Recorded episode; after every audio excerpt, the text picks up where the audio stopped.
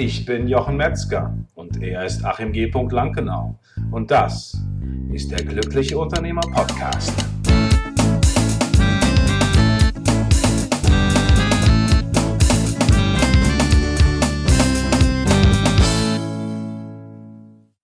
Herzlich willkommen zu einer neuen, waschechten, nagelneuen Folge von der Glückliche Unternehmer Podcast. Mein Unternehmen auf Autopilot. Ich freue mich, dass wir heute wieder im Studio sind äh, und ich Achim direkt vor mir sehe, virtuell. Ja, herzlich willkommen, Achim. Ich freue mich, dass wir eine ganz fantastische Folge heute wieder aufzeichnen werden oder äh, dass ihr dabei sein könnt. Ähm, ja, Achim, was geht's heute? Was haben wir mitgebracht? Vitamine und Naschen, ne? Genau, Vitamine und Naschen und, und Spielüberraschung oder sowas, ne? Ja, das Ü-Ei, ähm, genau. Das ja, Ü-Ei für Unternehmer haben wir mit heute. Hm? Eine Tüte Führung haben wir heute mitgebracht. Ah, eine Tüte Führung haben wir mitgebracht. Mhm. Ja, wir wollen uns heute damit beschäftigen, wie es sein kann oder wie es sinnvoll ist, dass ich äh, entsprechend so führe, dass das taugt, um mein Unter Unternehmen auf Autopilot zu stellen. Was ist da wichtig? Was sind die Essentials? Mhm Ihr könnt alles natürlich nochmal nachlesen unter unternehmer.link-121. Äh, Achim, du hast, habe ich mir, habe ich mir so gedacht, habe mir jetzt überlegt, per Ordre Mufti, ich bin ja eher so ein äh, diktatorischer Chef, äh, merkst schon, wie es, in welche Richtung es geht. Du wolltest ja erstmal einen Ausblick, einen Ausblick geben, ne? Was es für Ausblick. Möglichkeiten gibt, so eine, so eine Übersicht, könnte man sagen. Ja, also ich dachte, wir fangen mal damit an, so ganz kurz nur anzureißen, was denn so die klassischen äh, per Definition, welche Führungsstile es denn da gibt, um uns denn da darüber dann hinzuhangeln, zu sagen, was, wie sehen wir das denn, das Ganze? Mhm. Ja, und soll ich, soll ich gleich anfangen damit? Ich würde sagen, fang einfach an. Äh, ich werde dann meinen Senf dazugeben, wenn ich Fragen habe. Das dachte ich mir. Ja. Ja, okay, dann fange ich mal an. Also wenn man jetzt mal so wieder in die BWL schaut, was ich ja ab und zu mal ganz gerne tue, wenn ich schon während der Studiums nicht getan habe, ähm, und da unterscheidet man ja einmal einen autoritären Führungsstil, ganz klassisch, einen kooperativen Führungsstil und einen sogenannten Laissez-faire-Führungsstil. Ach herrje, was ist das denn alles? Ja, ja, ja, es gibt ja auch noch ein paar andere dazu, aber das sind so ähm, Unterformen, wenn man so will, von dem Ganzen. Ich meine, autoritärer Führungsstil ist wahrscheinlich relativ klar, liegt auf der Hand das erinnert mich so ein bisschen an Borgward und die 60er Jahre so, ne? Sozusagen, einer gibt, gibt vor, wie es zu laufen hat. Genau, richtig. Das trifft's auch schon ziemlich gut. Das heißt also äh, top-down, von oben nach unten. Äh, Entscheidungen werden auf der Management-Ebene getroffen, ohne dass man letztendlich ähm, die, die Mitarbeiter ähm, oder in der, in der Definition heißt sogar die Untergebenen mit einbezieht. Das ist ja auch so ein schöner, schönes Wort für, für Mitarbeiter, Untergebene. Mm. Okay, also noch, die haben eigentlich nichts zu melden, sondern müssen nur ausführen. Genau. Mhm. Die haben nichts zu melden, müssen ausführen. Ja. ja Chef weiß am besten Bescheid, ne? Chef weiß am besten Bescheid. Ja, und ich, schließlich schon 30 äh, Jahre lang Autos gebaut bei Borgward, der muss es wissen, wie es läuft. Der muss es wissen, genau. Und ähm, es gibt sicherlich noch sehr, sehr viele Unternehmen, äh, in denen das mehr oder weniger in, in Reinform heute auch noch genauso läuft. Wirklich, ja? Ja, doch bin ich ziemlich überzeugt von, ähm, dass das so ist, ob bewusst oder unbewusst. Ähm, aber früher hat man ja so von diesen Firmenpatriarchen gesprochen, die mm. das also mit harter Hand und die ja teilweise auch mit diesem Führungsstil, das muss man ja anerkennen, ähm, auch wirklich große Unternehmen aufgebaut haben. Ja, Army of Workers sozusagen, ne? Ja, waren aber vielleicht auch andere Zeiten, ähm, als das jetzt heute der Fall ist. Aber wie gesagt, ist ein Führungsstil, der in der Vergangenheit sicherlich ähm, sehr, sehr weit verbreitet gewesen ist. Ja, aber damit können wir auch schon zum nächsten gehen. Das ist dann der kooperative Führungsstil und wie das Wort schon sagt, ähm, äh, geht es da auch mehr um Kooperation. Das heißt also, hier wird irgendwie Wert auf Teamarbeit gelegt. Das heißt also, die Vorgesetzten binden ihre Mitarbeiter ein und ähm, dann haben Aber das haben sie beim Auto, haben sie ja beim Autoritären auch gemacht. Die haben ja gesagt, was sie machen sollen. Was ist hier der Unterschied?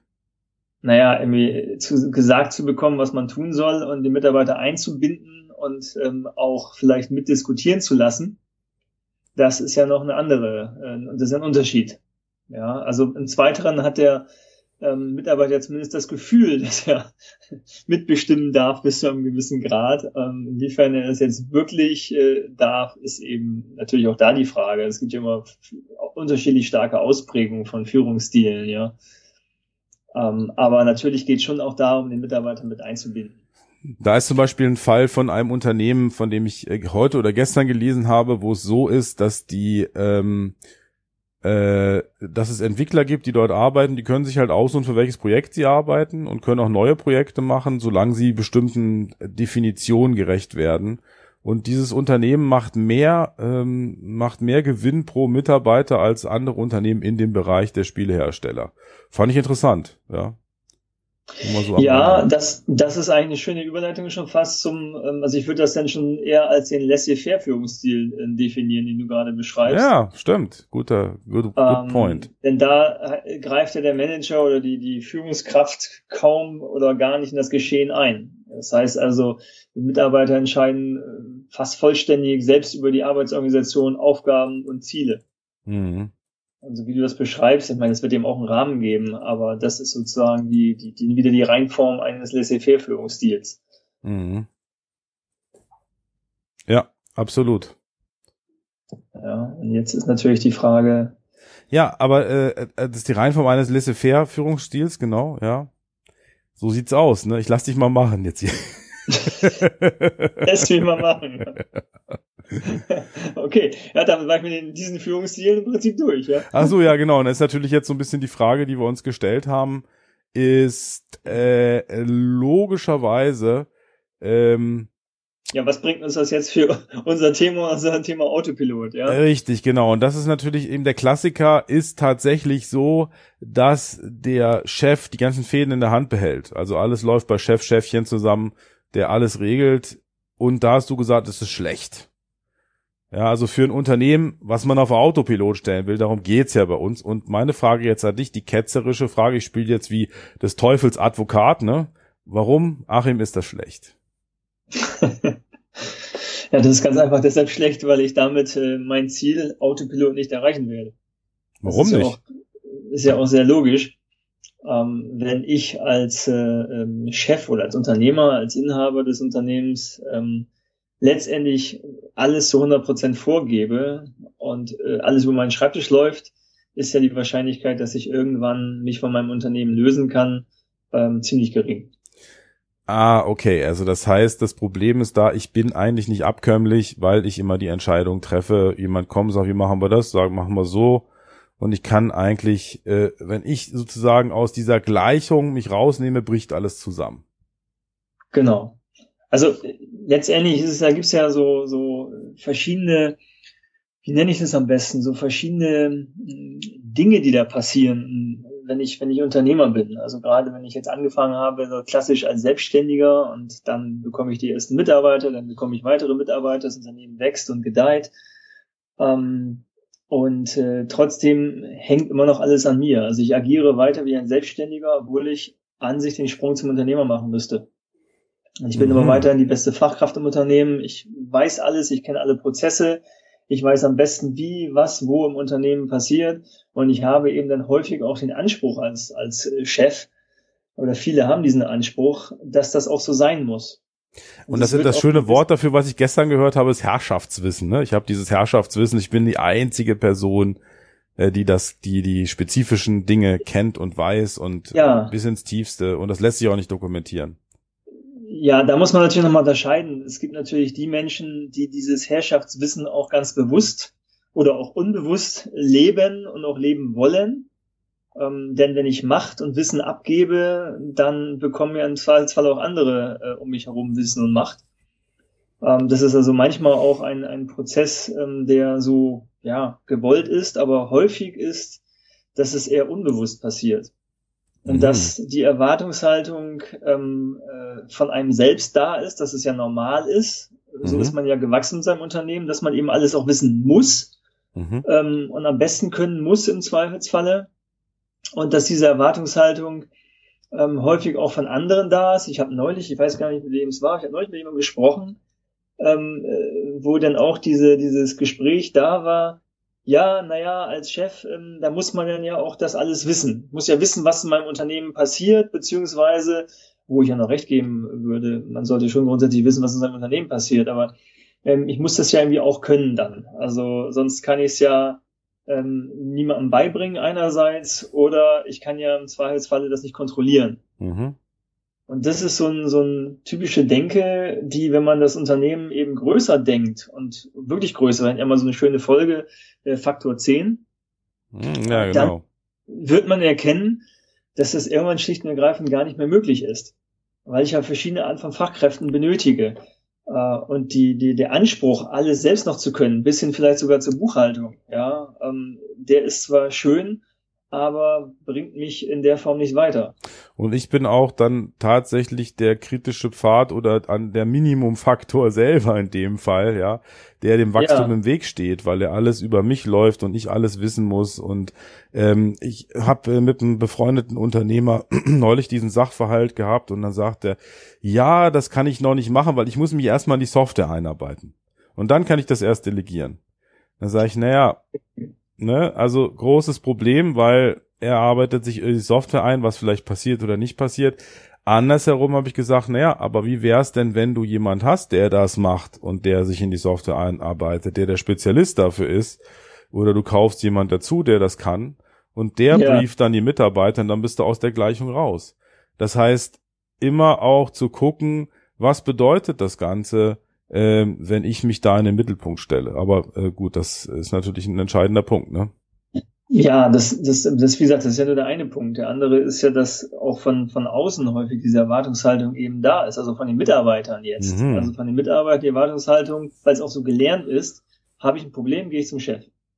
Der und da ist sagen, auch, ist. genau, und da ist auch dieses, dieses schöne Bild, was Stefan Mehrath geprägt hat, oder überhaupt, was ich zumindest aus seinem Buch kenne, von den Affen, ne? Dass genau. der Mitarbeiter kommt mit dem Affen und dann gibt er den Affen das Problem an den Chef und dann sagt der Chef, ja, ich mach mich mal, mach mir mal Gedanken. Und das ist, das passiert dann ganz schnell, weil man natürlich ähm, geneigt ist, eine schnelle Entscheidung zu treffen. Ja, aber wenn man drüber nachdenkt und sich das angewöhnt, wirklich äh, okay, sich vielleicht Gedanken zu machen, aber dann auch im Zweifelfall zurückzugehen und sagen, naja, wie würdest du das denn machen?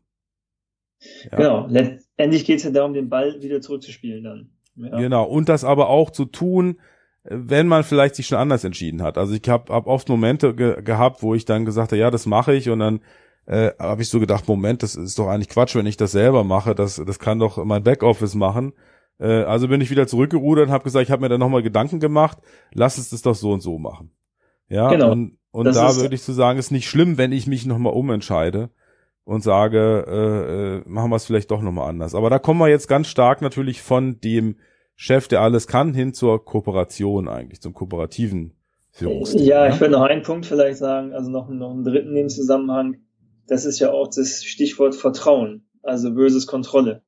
Mhm. Also äh, es ist ja häufig auch für viele ähm, Unternehmer sehr schwer, die Kontrolle ein Stück weit auch abzugeben. Also nicht die Gesamtkontrolle natürlich, aber in einzelne Bereiche gerade wenn ich als Fachkraft gewohnt war, diese Bereiche auch alle selber kann ähm, und dann mich davon irgendwie löse und es anderen überlasse, die das ja in irgendeiner Art und Weise anders machen, die es vielleicht nicht genauso machen wie ich und da auch loszulassen und ähm, eben auch zu sagen, okay, ich habe das Vertrauen und ich gebe auch den Vertrauensvorschuss erstmal an den jeweiligen Mitarbeiter, ähm, dass er das auf jeden Fall genauso gut machen wird, wenn auch vielleicht anders.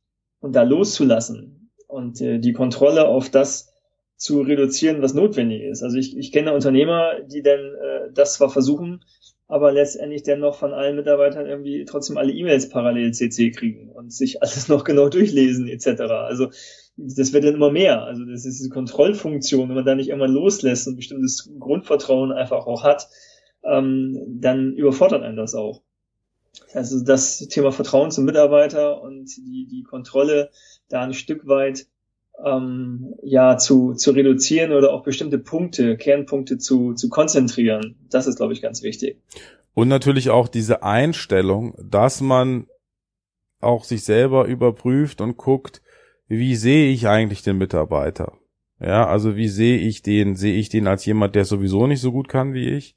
Oder sehe ich den als jemand, der jemand ist, der einfach sein Bestes geben möchte. Und ich gehe, wir hatten, glaube ich, neulich Diskussion, dass ich äh, ganz stark die These vertrete und sage, der Normalzustand ist eigentlich der, dass ein Mitarbeiter sein Bestes geben möchte. Er möchte zufrieden nach Hause gehen am Ende des Tages. Und nur wenn ich diese Rahmenbedingungen nicht schaffe, also wenn ich, sage ich mal, eine Dysfunktionalität da reinbringe und zu, zu rigide bin oder was auch immer, die Rahmenbedingungen nicht stimmen, dass es zu institutionalisiert ist, was auch immer, dann äh, neigt sich das vielleicht ins Gegenteil. Aber der Standard, das Normalverhalten ist eigentlich, dass jemand sein Bestes geben will. Und das ist wichtig, sich das zu, zu vergegenwärtigen. Ja, außer ist der falsche Mitarbeiter am falschen Platz, äh, nicht seinen Neigungen entsprechend. Ist noch ein anderes Thema, gehört jetzt hier heute nicht hin. Aber vom Prinzip her würde ich das erstmal so verfechten wollen. Ja, da kann ich dir zustimmen. Das äh, hört sich ganz, ganz prima an. Und äh, jetzt habe ich, glaube ich, den, jetzt habe ich den Satz angefangen, aber vergessen, was ich sagen wollte ist, äh, ja, ich habe es tatsächlich vergessen. Das war das zweite. Ich habe heute äh, so eine große, großen Raum im Kopf, der ist leer. Ähm, was manchmal nicht schlecht ist, weil es auch zur Entspannung führt, aber in diesem, in diesem Fall etwas hinderlich. Ähm, kommen wir, kommen wir doch vielleicht mal dazu dann, also wir haben jetzt ja gesagt, okay, wir gucken uns mal so die Klassiker der, der Führungsstile an. Mhm. Ähm, und es ist ja jetzt, glaube ich, schon klar, in welche Richtung das geht, ähm, äh, was, was unsere Einstellung dazu ist zum Thema Führung. Und äh, da haben wir für uns, ähm, um das Unternehmen auf Autopilot zu stellen, im Prinzip einen Führungsstil ähm, ja für uns ein Stück weit auch definiert. Ja. ja indem wir sagen, ähm, und das ist vielleicht der, der, das ist auch der Schlüssel für uns. Wir sagen, okay, ein, eine Führung ähm, muss immer zwei Punkte ganz stark vereinen.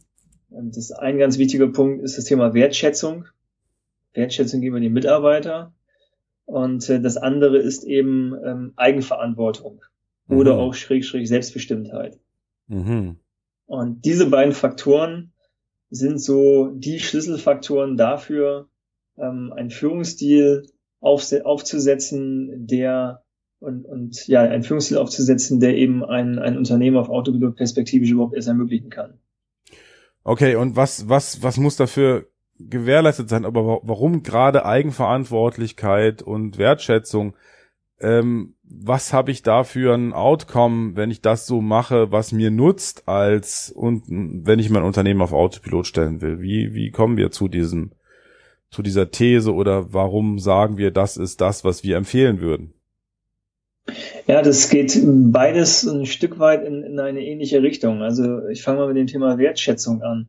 Ähm, das ist etwas, äh, wovon ich mittlerweile mehr als überzeugt bin, dass das eine der Schlüsselfaktoren ist oder auch der Schlüsselfaktor ähm, Unternehmen. Ähm, gerade weil ich selbst nun äh, in den vergangenen Jahren sehr, sehr viele Personalgespräche geführt habe, verschiedenste Mitarbeiter, verschiedene, verschiedene Zeiten begleitet habe im Unternehmen und auch ähm, ja äh, andere Unternehmen teilweise begleite, die Unternehmer dort ähm, was das Thema eben Führung angeht und auch das Unternehmen auf Autopilot zu stellen. Und ähm, was ich immer wieder gesehen habe, das ist mir auch gerade in dieser Woche wieder bei einem Gespräch mit Mitarbeitern eines anderen Unternehmens, äh, wo ich dabei gewesen bin, sehr ähm, präsent vor Augen geführt worden.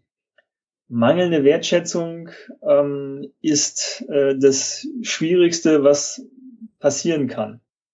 Ähm, einfach deshalb, weil in dem Moment, wo sich der Mitarbeiter ich formuliere es jetzt positiv, wo der Mitarbeiter sich gewertschätzt fühlt und seine Arbeit gewertschätzt fühlt, seine Person gewertschätzt fühlt, ähm, ist er erstmal grundmotiviert. Das heißt also die Wahrscheinlichkeit, dass er ähm, sich für mein Unternehmen einbringen wird, das Beste für mein Unternehmen, äh, die besten, versucht die besten Entscheidungen zu treffen, der, dass er das Unternehmen ein Stück weit auch als sein Unternehmen betrachtet, ist mit einer hohen Wertschätzung ähm, einfach auch extrem hoch. Das hängt direkt miteinander zusammen. Ja, ähm, ich möchte da vielleicht nochmal einen Schritt zurückgehen und nochmal den Kreis schließen, zum mein Unternehmen auf Autopilot zu stellen. Also die Frage ist ja, was möchte ich? Ja, also möchte ich sozusagen äh, ständig Entscheidungen treffen müssen oder möchte ich eigentlich, dass mein Team aus sich selbst Entscheidungen trifft nach bestem Wissen und Gewissen und es quasi eine lernende Organisation ist, die auch immer bessere Entscheidungen trifft durch Trial and Error vielleicht auch ein bisschen, ja. Also ähm, so, äh, was ist das, was ich möchte? Und äh, ich kann es für mich nur zumindest sagen, ist es ja so, ich möchte eigentlich nicht immer Firefighting machen. Ne? Ich möchte nicht immer äh, das Feuer löschen, sagen, das geht nicht, das funktioniert nicht, sondern ich möchte eigentlich, dass das Unternehmen im ruhigen Fahrwasser läuft, in dem Sinne, dass das Team in der Lage ist, auf, auch auf, auf ungewöhnliche Situationen, äh, auch wenn ungewöhnliche Situationen äh, eintreffen, Entscheidungen treffen zu können. Genau, und das spielt jetzt, äh, es ist wieder mal eine schöne Überleitung im Prinzip in den zweiten Punkt, den ich als ganz wichtig empfinde. Also weil das Thema Wertschätzung einhergeht, dann damit ähm, eine hohe Eigenverantwortung, hohe Kompetenz auch an die Mitarbeiter zu geben. Mhm. Und den, den Rahmen, in, der, in dem sie sich bewegen, möglichst weit zu stecken. Das ist eigentlich der zweite Punkt, um das Unternehmen eben auch von, von der Führungsseite her auf Autopilot stellen zu können. Denn äh, wenn ich das miteinander kombiniere, also die, die Wertschätzung, die ja so ein Stück weit auch automatisch mit der Eigenverantwortung gegeben ist. Also wenn ich den Mitarbeitern eine hohe Eigenverantwortung gebe, hat das ja auch was mit Wertschätzung zu tun. Vertrauen, mhm. das sind ja alles Begriffe, die da, die da mit reinspielen. Mhm. Ähm, und äh, dann ist auch die Wahrscheinlichkeit wesentlich höher, dass der Mitarbeiter dieses Vertrauen wertschätzt, dass er eben die Unternehmenskultur oder die Führungs-, den Führungsstil, die Führung wertschätzt und versucht, sehr motiviert die besten Ergebnisse zu erreichen.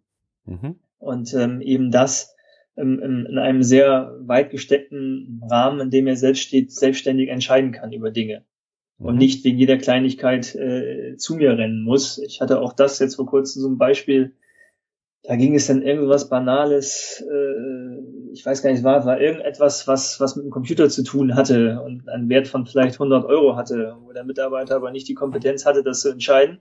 Mhm. Äh, dachte er zumindest, das war ihm nicht klar, ob er das entscheiden kann oder nicht. Ähm, und äh, das hat zu Frustration geführt, weil der Chef so viel zu tun hat, dass er es eigentlich wieder vom Schirm verloren hat. Äh, gar nicht böse, sondern es ist einfach vom Schirm gerutscht, war ihm auch nicht klar, wurde auch nicht so richtig gut kommuniziert.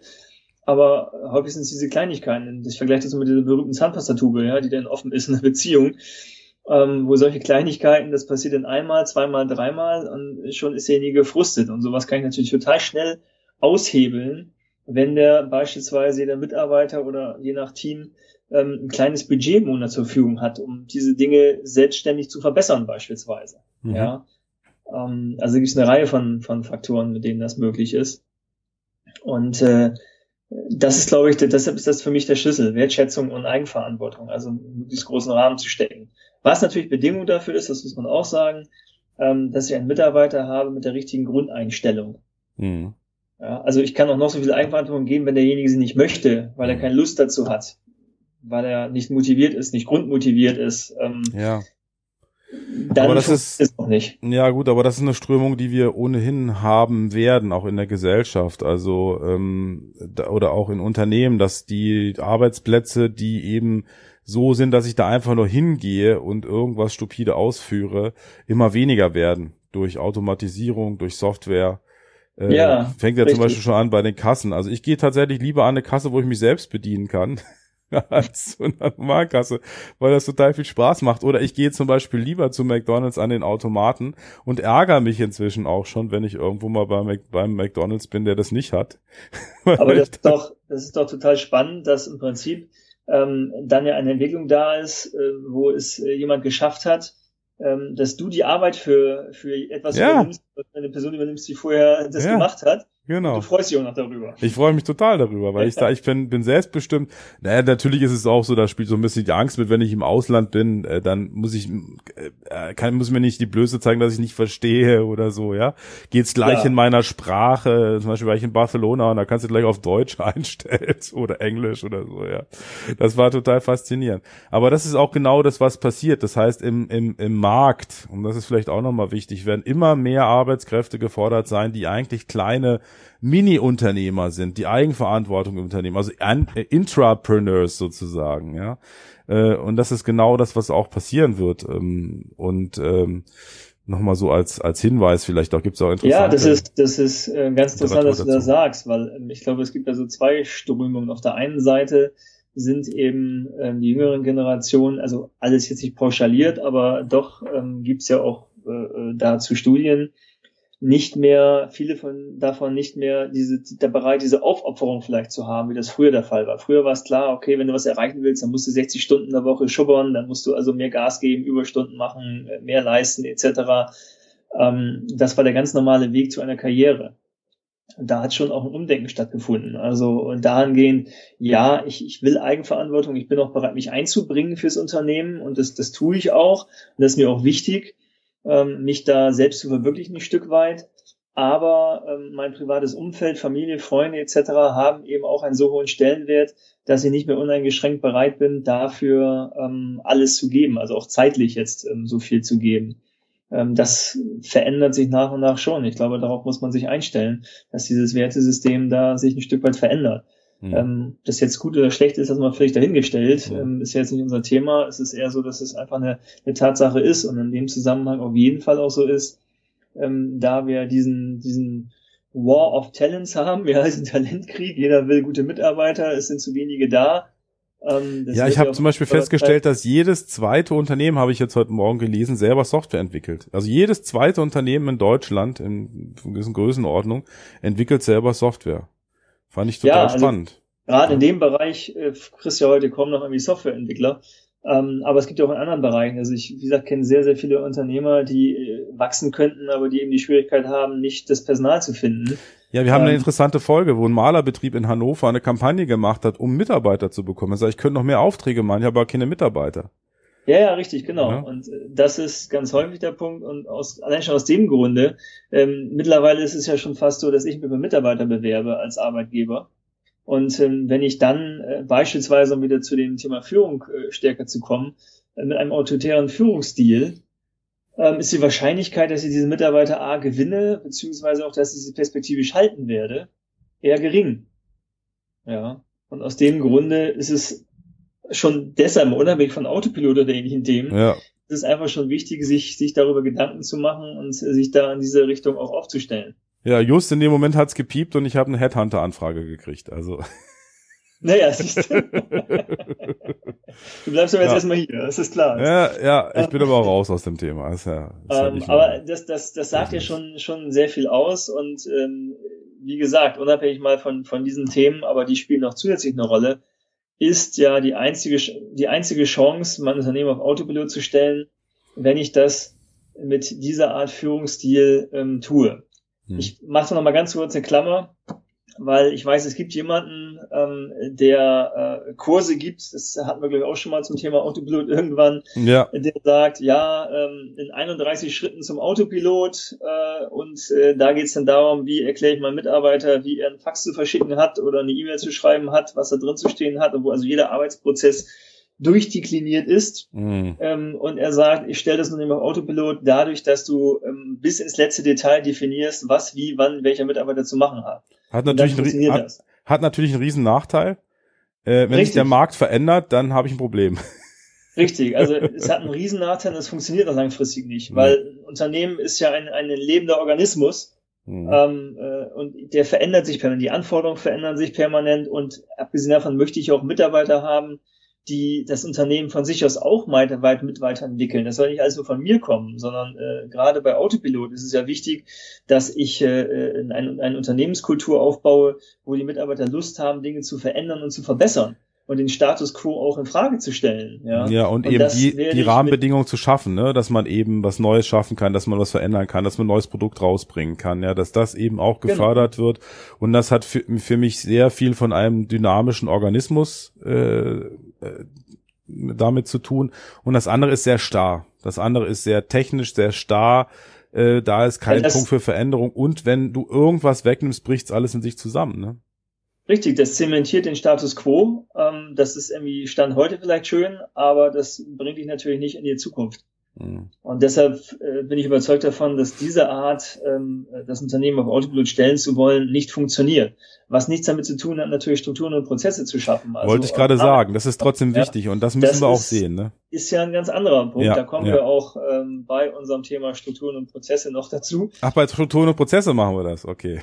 Ich, zum Beispiel, ja, würde ja. sich anbieten ja. dann. Ähm, also es hängt ja sowieso alles miteinander zusammen, das sehen wir ja. Äh, mm. Unsere fünf Ohrbegriffe hängen ja ähm, miteinander zusammen, diese Module, das ist ja auch ganz klar. Organisch ähm, verwoben, genau. Mhm. Genau. Aber wie gesagt, um, um dafür heute vielleicht mal den Punkt zu setzen, ähm, weil wir uns ja schon wieder dem Ende unseres Podcasts, glaube ich, nähern. Ja, sieht so aus, sieht ganz so aus. Sieht ganz so aus. Äh, ist, ist das nochmal das Plädoyer zum Schluss vielleicht, mein Schlussplädoyer, zu sagen, okay, liebe Unternehmer, wenn du dein Unternehmen auf Autopilot stellen möchtest, ähm, dann ist am Bereich Führung dafür eben eine, eine wertschätzender Führungsstil und ein äh, Führungsstil, der hoher, hohes Maß an Eigenverantwortung ermöglicht, äh, Pflicht. Ja, sehr schön, Achim. Vielen Dank. Das ist sehr, sehr wunderbar, was du gesagt hast. Das sehe ich ganz genauso. Danke. Ich möchte aber noch was hinzufügen. Ja, dachte ich mir schon.